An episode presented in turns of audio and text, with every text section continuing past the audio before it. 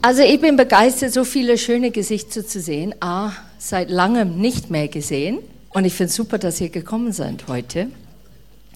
Ich habe nur eins, und zwar ist das nicht so richtig ein Predigt heute Morgen. Es ist mehr eine Erzählung. Ein Herz zu Herz erzählen. So, äh, wenn eure Herzen offen sind, dann wird ihr die Botschaft verstehen. Mein Herz ist auf alle Fälle offen. Ich würde einfach ein bisschen erzählen, wie ich tatsächlich zu Gott kam. Wer weiß eigentlich meine Geschichte? Wer kennt schon meine Geschichte? Gott sei Dank. Da bin ich erleichtert. Der Familie hat schon die Händchen hoch, ne? Und ein paar andere, die mich schon ewig kennen. Genau. Also ich erzähle es einfach gleich von Anfang an. Ich, äh, ich weiß nicht, ob ihr es kennt, ne? Habt ihr wahrscheinlich nicht gehört. Bin Ausländerin. Und äh, mein Papa ist äh, Engländer und meine Mama ist Deutsche. Und jetzt bin ich äh, halb Engländerin und ganz Deutsche. Weil jetzt habe ich die Bürgerschaft gemacht und äh, Staatsbürgerschaft und äh, Deutschland hat gesagt, herzlich willkommen. So, ne, nach 25 Jahren. Ich habe noch ein bisschen Bammel von dem Bayerischen, das übe ich noch ein bisschen. Ne, das kommt irgendwann.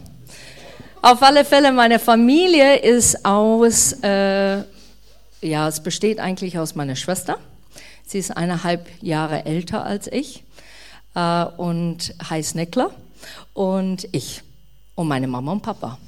Und wir sind rumgereist wegen meinem Vaters Job. Der hatte eine Arbeit, wo er wirklich Länder geholfen haben, dass sie selbstständig werden mit ihren Mitteln, sei es Kaffee, Tee, Kakao, Zucker, Milch, solche Dinge. Und dass sie nicht so abhängig werden von anderen Ländern immer wieder äh, das reinzubringen in ihre eigene Land. Und mein Mann war sehr, sehr tüchtig, hat auch den Vorstellungsgespräch machen müssen. Gell? Sind Sie geeignet, der Herr Lenken zu heiraten und mitzureisen? Weil die Frauen waren sehr, sehr involviert äh, zu, zum Höflich, Gastfreundlichkeit und solche Sachen. Und ich bin in Afrika geboren, in Sambia, Lusaka. Ich kann leider nicht an dieser Ort erinnern weil ich bin nur da gewesen, bis wir so circa drei Jahre alt waren. Und dann sind wir weitergereist nach Jamaika, Kingston Town, Jamaica. I love the Jamaicans. Äh, und diese Mentalität habe ich natürlich von Herzen geliebt. Ähm, als Kind fand ich das ganz toll. Ne? Sonne, Meer, reden wie, reden wir Jamaikanerin. Und ähm, einfach das so the Free Living, das war so ein bisschen der Mentalität, glaube ich, in der Zeit. Und dann von dort sind wir dann nach Papua-Neuguinea gewandert, in eine kleine Ortschaft, das heißt Popendetta. Ich finde, man spricht das so schön aus, Popendetta. Und äh, da sind wir dann auch vier Jahre gewesen. Und in dieser Zeit war die Schule nicht so empfehlenswert. Da haben wir angefangen wieder zu malen. Und meine Eltern haben ein bisschen Bammel gekriegt. Die haben gesagt, oh, das ganze Mathematik und das ganze, was die jetzt so tüchtig gelernt haben, das geht jetzt fluten. Wir schicken die tatsächlich jetzt im Internat. Und man wusste nicht die nächste Posten, sonst würde man vielleicht nach Australien, würde man denken, weil Neuguinea drittgrößte Insel auf der Welt und ist fünf Stunden weg von äh, Australien. Aber meine Eltern wussten nicht, okay, wo geht's dann weiter hin? Die haben regelmäßig England und Deutschland besucht und haben gesagt, okay, da werden wir die nach England schicken. So, meine Schwester war zehn, glaube ich, in der Zeit und ich war neun. Das ist relativ jung, aber meine Eltern haben das so super gemeistert, muss ich sagen, indem, dass meine Mama ganz, ganz fleißiger war. Mir wirklich wöchentlich hat sie uns Briefe geschrieben. So, wir hatten nie diese Gefühl, abgestoßen zu sein, ach, ihr seid ein Problem oder es wird schwierig. Es war einfach, das war der Tatsache. Und ich bin dann, wo ich dann elf war, bin ich dann mit meiner Schwester in derselben ähm, Schule gelandet. Und das ist es, Mayfield, St. Leonard's Mayfield School. Genau. Und äh, da haben wir unsere, quasi unsere Zeit verbracht bis Abitur, tatsächlich. Und ich komme jetzt nochmal darauf nachher. Und nach Neuguinea sind wir dann nach Malaysia, Kuala Lumpur gelandet. Und das fand ich super als Teenager. Also als Teenager am Anfang war das echt peinlich. Wir sind lauter Partys gegangen, so Cocktailpartys und Begrüßungsdinge. Das muss man machen, ne? höflich zu sein und ja nicht Leute auf die Füße treten und so. Wie bitte? Wenn ich in Urlaub, genau. Wir sind dann rübergeflogen von, äh, da hat man immer so vier Wochen Urlaub und dann natürlich Sommer längere Urlaubszeit. Da sind wir immer rübergeflogen, dank die Firma. Die waren immer so großzügig in dieser Zeit. Ich glaube, jetzt läuft das nicht mehr so ab. Aber wir waren da und ähm, am Anfang als Teenager bist du so ähm, beschäftigt mit dir selber, dass du echt Probleme hast, überhaupt Hallo zu jemand anderen zu sagen. Ähm, aber irgendwann einmal findest du Freunde und dann willst du nicht mehr weg. Und das war so, wie ich aufgewachsen bin. Meine Familie, wir hatten nie, ich war nie in Drogen, äh, hat keine Alkoholkonsum, äh, hatte keine so riesige Probleme, ähm, was ich vielleicht nennen könnte, wo man sagen würde, und dann geht man echt ernsthaft auf die Suche nach Gott. Aber meine Mama war Katholikin und die hat uns, in Jamaika waren wir in Sunday School, Sonntagsschule, so wie jetzt, was die Kinder jetzt machen. Und da hat man erfahren über Jesus und was er alles gemacht hat. So, es war Selbstverständlichkeit schon da drin, dass Gott existiert. Aber Gott war ein Gott, der sehr, sehr distanziert war, der sehr weit weg war, der nicht richtig meine Problematik verstanden hat, besonders nicht, als ich Teenager war. Äh, und ich habe mir gedacht, na ja, okay, dann muss man diese Ritualen durchgehen und dann habe ich Gefallen an Gott. Wenn ich am Sonntag hier ging, dann kriege ich einen Pluspunkt. Und so wurde es auch vermittelt im Internat, weil es wurde von der Direktorin, war eine katholische Nonne und laute Nonnen waren in diesem Internat auch. Und das war so, äh, das ist eine Priorität. Jeden Sonntag musst du in die Kirche gehen. Da haben wir gedacht, na okay, dann gehe ich da rein. Verstehe zwar nicht viel, sagt die Liturgie rauf und runter, sagt das an der richtigen Punkt Amen und sei es auch mit dir und alles Mögliche. Und dann äh, bin ich raus. Aber Hauptsache, Gott ist glücklich mit mir. Und so habe ich das empfunden. Bis eines Tages waren wir im Urlaub. Und ich muss nach vorsagen, vorab sagen, in Malaysia hat meine Mama angefangen, Gott zu suchen. Und sie hat Jesus gefunden. Und das war echt stark. Nur wir als Familie haben das nicht so richtig verstanden. Was ist mit ihr los? War so begeistert und hat erzählt und erzählt. Und meine Schwester hatte plötzlich dann keine Zeit, musste dann weg. Mein Vater natürlich hat gearbeitet. Und ich saß da und habe gedacht, na okay, aus Liebe von meiner Mama, dann höre ich das alles zu. So, ne? als Teenager denkt man das. Und dann saß sie und dann hat sie begeistert erzählt, was Jesus und was aus der Bibel und wie begeisternd Gott ist. Und ich habe gedacht, naja, alles klar. Und sie hat mir so laute Briefe geschickt im Internat und wir haben eigentlich ein bisschen, tut mir leid, über dich lustig gemacht. Ne? Äh, sie hat dann äh, gemerkt, dass ich eine harte Zeit hatte plötzlich in der Schule und dann hat sie mir die Waffenrüstung aufgeschrieben, Epheser 6, Vers 13. Und äh, ich habe das Brief erhalten, habe das aufgemacht und habe gesagt, Leute, hört es mal zu. Und dann saßen wir da beim Frühstück und ich habe gesagt, zieh ja den Helm an. Ja? Und weil man es nicht verstanden hatte, und natürlich zieht man die Dinge dann in das Lustige, weil man das nicht identifizieren konnte. Aber Gott wusste besser. Und dann waren wir in Urlaub in Österreich mal und ich hatte einen Traum. Und ein Traum, der mich so geprägt hat. Und zwar in diesem Traum kam der Teufel vor und er wollte mich mitnehmen.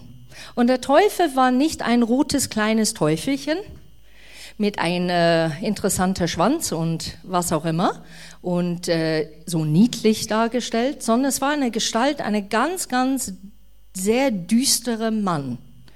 Und er hat gesagt, ich bin der Teufel und ich nehme dich jetzt mit. Und in diesem Traum tretet meine Mama rein und sagt, Kerstin, glaub nur an Gott und es wird gut mit dir sein. Und dann war sie wieder weg in diesem Traum. Und ich habe durch den ganzen Traum gesagt, ich glaube an Gott, ich glaube an Gott, ich glaube an Gott, ich glaube an Gott. Und habe laute Geschehnisse erlebt, wie Leute mit dem Teufel tatsächlich mitgegangen sind. Und dann, wo ich die immer wieder da saß in diesem Traum, es war so wie in einem Wohnzimmer und habe gesagt, ich glaube an Gott, ich glaube an Gott, ich glaube an Gott, kam plötzlich, hat das Licht sich geändert, war wie in ein Disco eigentlich. Es war so, der Luft war sehr dunkel, dann plötzlich war es sehr, sehr hell und dann tretet dann noch eine Mann hervor, der sehr, sehr hell war, der sagt, ich bin der Engel des Herrn und ich sage dir heute, Kerstin, Gott ist glücklich und selig mit dir, weil du an ihn glaubst. Und dann bin ich aufgewacht. Und das hat mein Leben so erschüttert in dem Augenblick, dass wo wir dann runterkamen zu Frühstück, meine Mama hat sofort gewusst, irgendwas stimmt doch nicht. Dann hat sie gesagt, Kerstin, was ist los? Und ich habe gesagt, du, ich habe ich hab einen Traum. Und dann habe ich gleich angefangen zu heulen. Und sie, hui. Weil natürlich meine Mama und ihre Schwester haben tüchtig gebetet.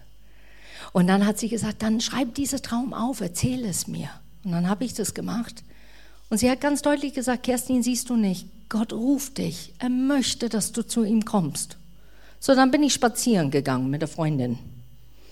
Und ich hatte Konversation mit Gott, und ich hab, weil ich keine Hemmungen hatte, Gott existierte. Ne? In meinem Leben existierte, aber so, hm. Und dann habe ich zu Gott gesagt, du Gott, ich kann das nicht. Ich habe Freunde im Internat, das geht doch gar nicht. Ich, ich, äh, was werden die sagen, wenn ich jetzt dir nachgehe? Das mache ich nicht. Tut mir leid. Und bin zurück und habe meiner Mama gesagt, du Mama, ich kann Gott nicht annehmen. Und für sie in dem Moment bricht ein kleines Welt zusammen, weil sie so gedacht hat, boah, sie ist so nah dran und sagt trotzdem Nein zu Jesus, weil sie es verstanden hat. Und war wieder in der Schule, Urlaubszeit war vorbei, Religionslehrer stand auf und sagte, wir werden heute Morgen über Träume sprechen, wie Josef und Maria ähm, auch geträumt haben und wie Josef auch einen Traum bekommen hat von Gott. Wer in eurem Leben hat ein geprägtes Traum? Meine Hand ging hoch. Und dann sagt sie, Kerstin, erzähl uns von diesem Traum. Und ich habe mir gedacht, boah, jetzt, na, die Bühne gehört mir, jetzt erzähle ich es wirklich, wie es war. Und ich stand auf und habe gesagt, also es war so. Und fängt voll das Heulen an. Und die Religionlehrerin, oh, ähm, dann setz dich noch mal hin, Kerstin. Und äh, wir, vielleicht, wenn, wenn du möchtest, nachher das erzählen, wenn es dir besser geht. Und ich, ja, und ich war total erschüttert innerlich. Ich konnte diesen Traum nicht weitererzählen. Natürlich kam die Religionlehrer auf mich zu und hat dann gefragt, wie es war nach dem Unterricht und wir haben kurz geredet und sie war total fasziniert. Und ein paar Monate danach war meine Mama in England. Und sie hat gefragt, weil ein Internat musste immer fragen, darf ich mein Kind zu mir nehmen am Wochenende? Wurde genehmigt. Und sie hat gesagt, Kerstin, da gibt's so eine 19-Jährige. Ich war 16 in der Zeit so, ne? Wie ködet man jemand? 19, Junge, spricht. Schaut bestimmt super aus. Komm und hör ihn zu, der hat was ganz Tolles zu erzählen. Und ich habe nur für mich gedacht, ich habe gesagt, gut, ich gehe jetzt dahin ich schaue diese 19-Jährige an, ich höre ihn auch zu und dann sage ich meiner Mama so, und jetzt ist Schluss. Jetzt brauchst du nichts mehr von Gott erzählen, jetzt brauchst du mir keine Briefe mehr schicken, brauchst du auch nicht mehr beten, weil das nichts für mich ist. Lass es jetzt bitte in Ruhe. Wir sind angekommen. Es war so eine Turnhalle, sind da rein und die haben dann Lobpreis gemacht. Und das hat mich sehr bewegt. Die Worte haben mich bewegt, die haben mich echt ergriffen. Und ich habe mir gedacht, wow, es ist der Hammer. Aber was ich hinter dem Lobpreisteam sah, war wie ein Nebeleffekt von ein Gesicht. Aus so Nebelgestalt wie ein Vatersgesicht. Und ich sagte zu meiner Mama, das ist der Hammer. Wie haben die das hingekriegt? Dieses Vatergesicht hinter der Lobpreisteam. Und da sagte meine Mama, da ist gar nichts da. Ich habe gesagt, doch, doch, du siehst das nicht, Mama. Komm, schau mal her. Da stehen die und ganz hinter ist dieser Vater. Siehst du das nicht? Und meine Mama wusste, okay, jetzt geht etwas ab, die ich nicht mal erklären kann, jetzt gerade. Und sie sagte, Kerstin, ich sehe es nicht. Und dann stand diese 19-Jährige auf und was ich später wusste, der war halbe Stunde auf die Toilette, weil er so nervös war. Es war seine erste Predigt in sein ganzes Leben. Das wusste ich nicht natürlich in der Zeit. Und dann erzählt er. Und ich es hat mich so ergriffen, weil er hat über einen Gott erzählt, der so lebendig ist, wie ich jetzt gerade mit euch rede. Es war eine Freundschaft. Es war eine Liebesbeziehung. Und das hat mich so mitgenommen, wo ich gedacht habe, boah, also wenn er Gott als beste Kumpel so sehen kann, das will ich auch. Das will ich auch. Und dann hat er natürlich nachher gefragt, wer möchte Jesus persönlich einladen, in sein Herz, um mit ihm zu gehen. Und mein Hand schoss hoch. Meine Mama war ha, selig.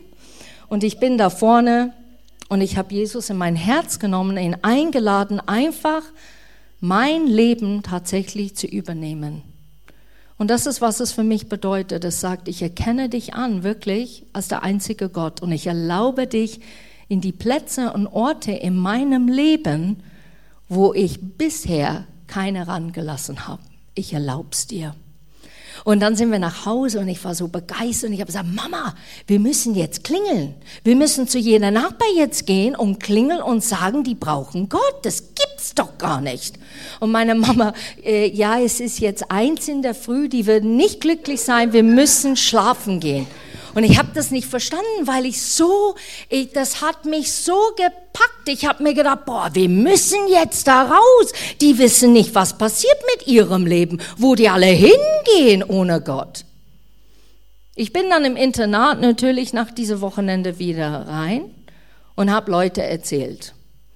In meiner Eifrigkeit war ich nicht sehr fühlsam oder sehr gefühlvoll oder einfühlsam. Es sind so viele Worte. Einfühlsam, Gefühle zeigen in eine gute Art und Weise.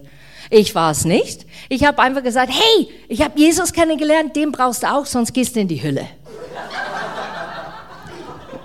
Das kannst du vorstellen, in einem katholischen Internat kam das gar nicht gut an. Die haben laute Anrufe bekommen, dass die noch nie erlebt haben. Von Eltern, die sehr besorgt waren, über ihre Kinder. Das eine erzählt, die landen alle in die Hölle.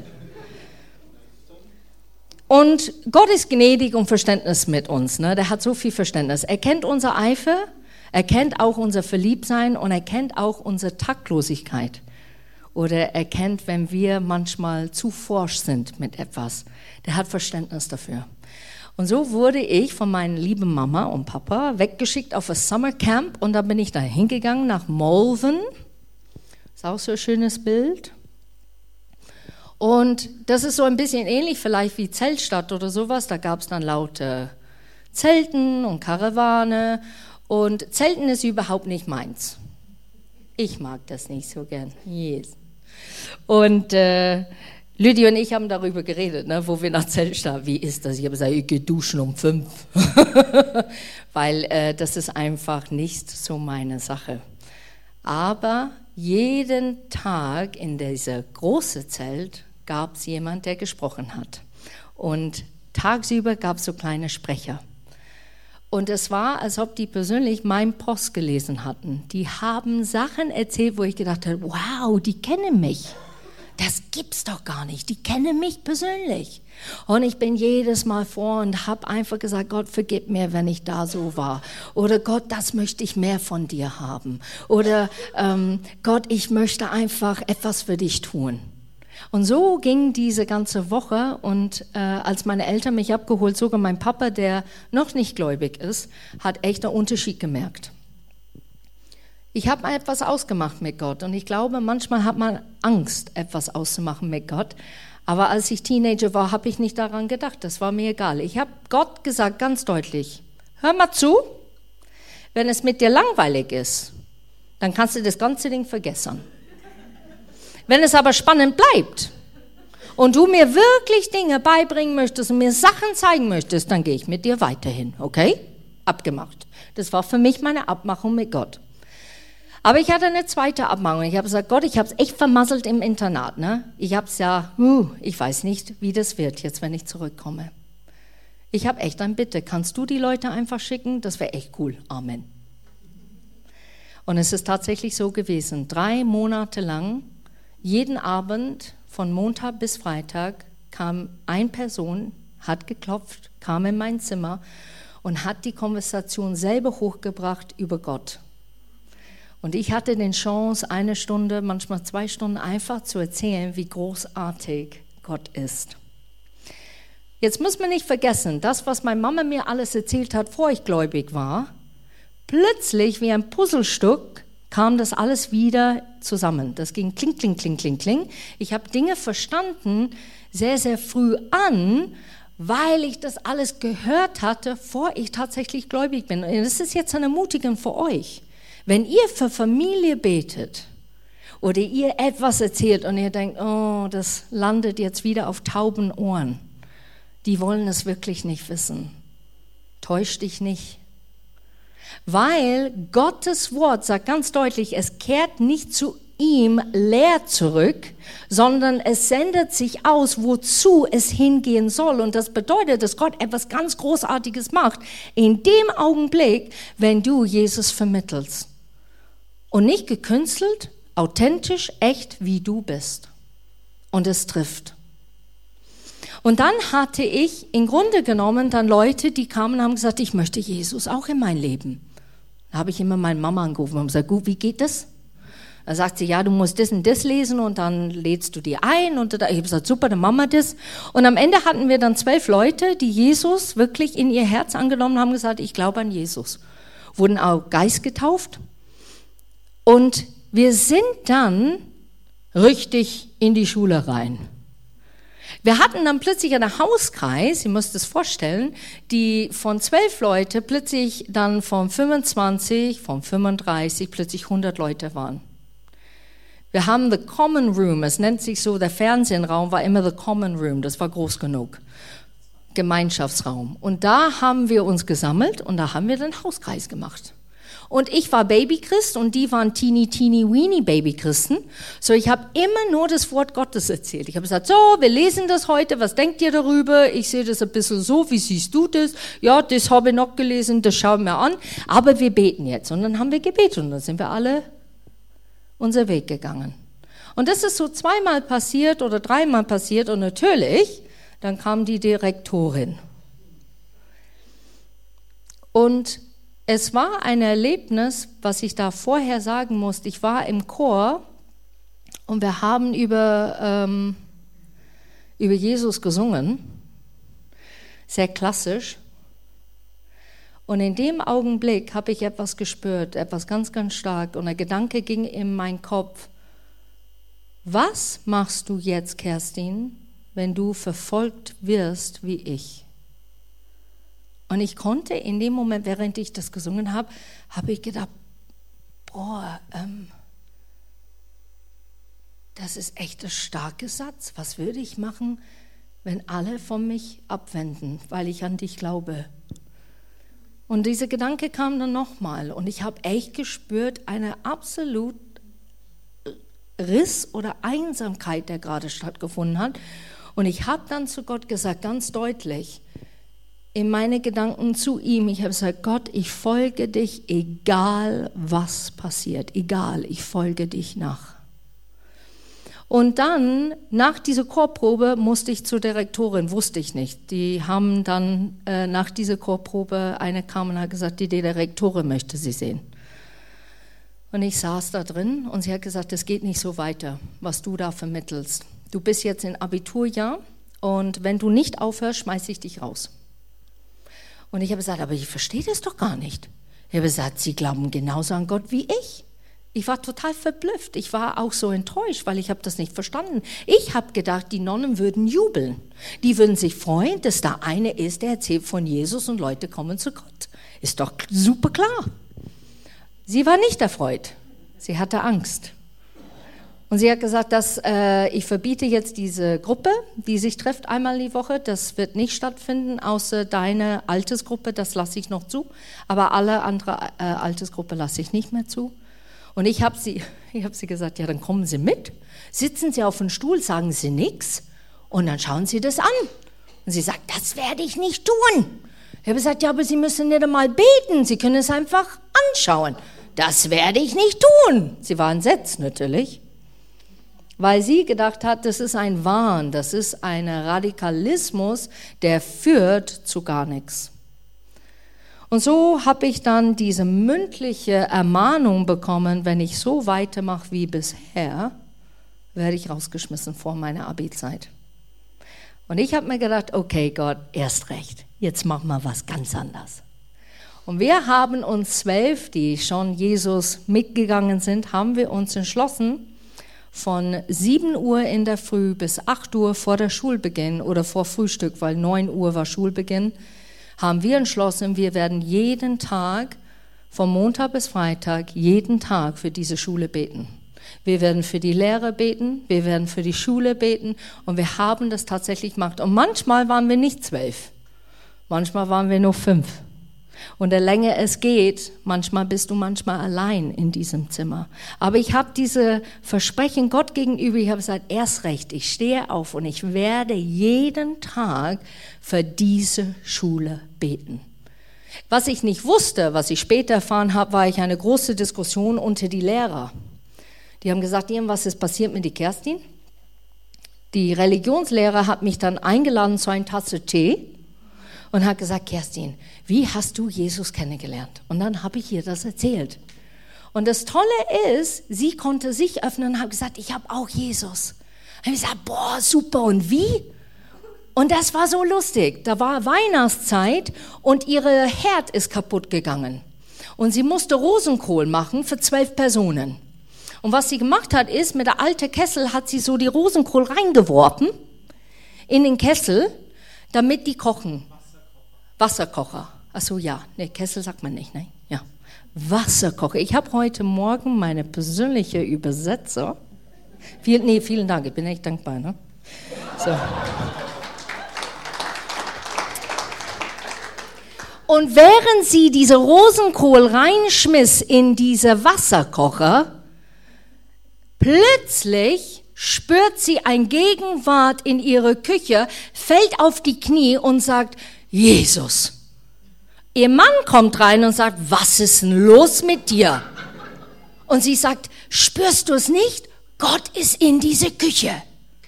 Und der Mann hatte natürlich dann Angst. Dann hat er gedacht, hm, der Herd ist kaputt gegangen, sie flippt jetzt aus. Das ist nicht so ganz normal bei ihr. Aber er hat dann gemerkt, den Lauf die Zeit natürlich, wie sie einfach verliebt mehr und mehr in Gott waren. Sie hat gesagt, Kerstin, wie machst du das? Was machst du? Und wir haben dann diesen Austausch, der nicht mehr Lehrer und Student war, sondern wirklich auf eine Ebene, weil wir so hungrig waren für Gott. Hungrig, ihn weiter zu erzählen, wie bombastisch und gut er war. Und eine Anzeichen, wo Leute gemerkt haben, dass ich wirklich gläubig geworden bin, ist, dass ich aufgehört habe zu fluchen.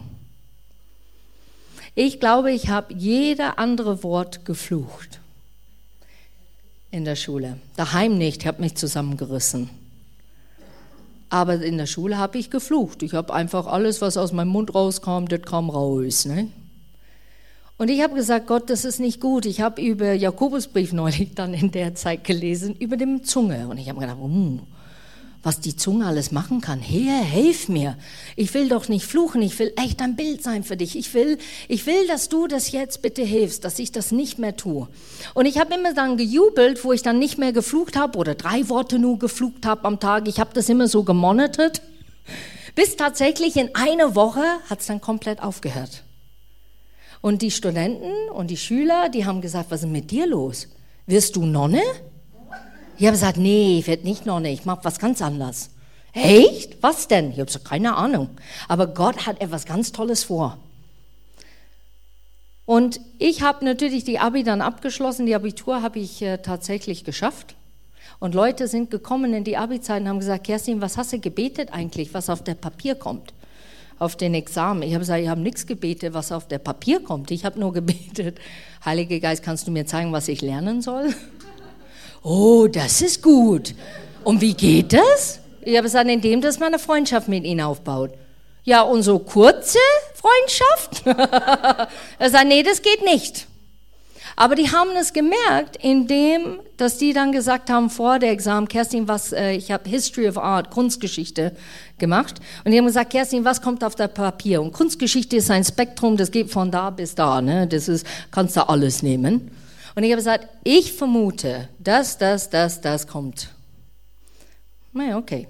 saßen wir drin, genau diese Dinge kamen vor. Und die sind, boah, dein Gott ist echt cool. Der teilt das mit dir mit. Ich habe gesagt, du, der ist viel cooler als das. Nicht nur Examen, der macht viel anders. Wow. Und so war ich und blieb in Erinnerung in meiner Schule als so eine Fanatikerin ein bisschen, weil ich so begeistert war.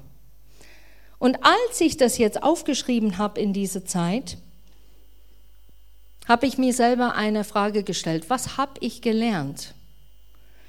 Und ich habe gelernt immer wieder, wie treu Gott ist. Egal, was ich selber vermasselt habe, egal, was ich durchgemacht habe, Gott ist so zuverlässig, wenn wir es zulassen, dass er sich zeigt. Ich habe gemerkt, wie liebevoll er ist, wie er Menschen wirklich liebt. Wisst ihr das? Wir manchmal sind am Ende unserer Latein, sagt man so schön. Manchmal werden wir dann grantig, ne? Mit die anderen, jetzt, jetzt wird jetzt endlich mal gläubig. Was hast du zu verlieren? Ach, mei, jahrelang bete ich für dich und nichts passiert. Aber Gott ist liebevoll. Und er liebt Menschen durch und durch und sein Ziel ist, und das muss ich immer wieder an dieser Ort kommen und begreifen, Herr, du liebst Menschen so sehr, deshalb willst du mit denen eine Freundschaft, eine Beziehung haben. Darum geht es. Gott sehnt sich danach, einfach zu sagen, boah, du kennst mich doch gar nicht. Ich will, dass du mich entdeckst. Ich will, dass du begreifst, wie ich wirklich bin. Weil ich bin viel toller, viel begeisternder, vielfältiger, als das du vorstellen kannst. Und ich möchte dir das zeigen. Ich habe auch gelernt, eine große Verlangen, das Gott hat ähm, und dass er das in uns hineinpflanzt tatsächlich, von anderen zu erzählen. Und als ich gebetet habe für diesen Sonntag, kamen zwei Bibelversen. Der erste ist vielleicht außergewöhnlich. Und zwar ist das 1. Mose 5, Vers 24, 23, 24. Und da steht, Henoch lieb, lebte in enge Gemeinschaft mit Gott. Er wurde 365 Jahre alt. Dann war er plötzlich nicht mehr da. Gott hatte ihn zu sich genommen. Und jetzt lese ich die zweite Bibelvers. Hebräerbrief 11, Vers 5 bis 6. Weil Henoch glaubte, musste er nicht sterben. Gott nahm ihn zu sich. Er war plötzlich nicht mehr da. Die Heilige Schrift bestätigt, dass Henoch so geliebt hat, gelebt hat, wie es Gott gefiel. Denn Gott hat nur an den Menschen gefallen, die ihm fest vertrauen. Ohne Glauben ist es unmöglich. Und wer nämlich zu Gott kommen will, muss darauf vertrauen, dass es ihn gibt und dass er alle belohnen wird, die ihn suchen. Das hat mich bewegt. Was bringt mich immer wieder an Gott zu glauben? Was bringt mich immer wieder mit ihm Austausch zu haben, zu beten, auf seine Stimme zu warten und zu hören? Weil ich will, dass er Gefallen an mir hat. Und ich will eine Freundschaft und eine tiefe Beziehung mit ihm haben. Und das ist das A und O eigentlich zum Christentum. Es ist zu erkennen, dass du ein Mensch bist und dass du immer wieder kurz kommst, dass du Fehler machst, dass du Sünde in dein Leben hast. Was ist Sünde? Der super Begriff für Sünde ist getrennt von Gottes Wege. Das bedeutet, es kann Stolz sein. Es kann, dass du etwas tust oder sagst, der nicht in Ordnung ist gemäß Gottes Wort. Es kann sein, dass dein Verhalten nicht in Ordnung ist. Es kann sein, dass was du vielleicht, wie du lebst. Weißt du, manche kommen am Sonntag und erleben Gott. Und unter der Woche, wir vergessen ihn. Weil in den Alltag sind wir uns selber, wir bleiben uns selber, wir lassen uns vielleicht nicht formen, wir lassen uns eigentlich nicht verändern. Wir wollen hip und cool sein, wir wollen den Welt erretten, wir wollen nicht madig und langweilig rüberkommen. Wir wollen lässig und sagen, hey, Christentum ist sowas von cool. Wir sind dann aber so cool, dass wir eigentlich Gott draußen lassen und vermitteln ein ganz, ganz anderes Religion. Und Religion soll man nicht Angst haben vor. Es ist nicht ein Pflichtprogramm. Es ist eine freiwillige Beziehung. Und das ist, was mich eigentlich so getroffen hat bei Henoch, wo ich gedacht habe, wow, er hat so gefallen an Gott. Gott hat ihn einfach gesagt, nach 365 Jahren, da kommt's mit mir. Ich mag die. Und das ist, was ich mich freue, wenn ich Gottes Thronsaal begegne, ist, dass er mir das immer wieder sagt, Kerstin, ich liebe dich. Ich mag dich. Ich finde dich toll. Ja, aber Herr, weißt du, das ist immer noch meine Fehler. Ich weiß, wir arbeiten dran. Ja, aber weiß, ich weiß, wir machen das schon. Aber du musst diese Liebbeziehung aufbauen mit Gott, damit diese Intimität da ist, damit du ihn anvertrauen kannst. Es geht nicht anders, oder? Wie sollst du eine allmächtige, treue, zuverlässige Gott glauben und zu ihm rennen, wenn du nicht seine Vertrauen erlebt hast und gewonnen hast? Und das ist wichtig bei Gott. Er möchte, dass du siehst, wie zuverlässig und vertrauensvoll er wirklich ist. Vater, wir lieben dich. Manchmal drücken wir es zu wenig aus, aber wir lieben dich und wir danken dir so sehr, dass du deinen Sohn gesandt hast. Und ich bete einfach, dass jeder Einzelne eine gute Sonntag hat. Erlebnisse mit dir, aber nicht nur diese Sonntag, sondern der Rest der Woche. Und das, was du schon anfängst in uns zu verändern, dass du es vollbringst, dass es geschieht. Und so segne ich jeder Einzelne heute Morgen, dass du gesegnet bist, weil Gott dich liebt und dich schätzt und dich wahrnimmt. Er hört und er sieht dich. Amen.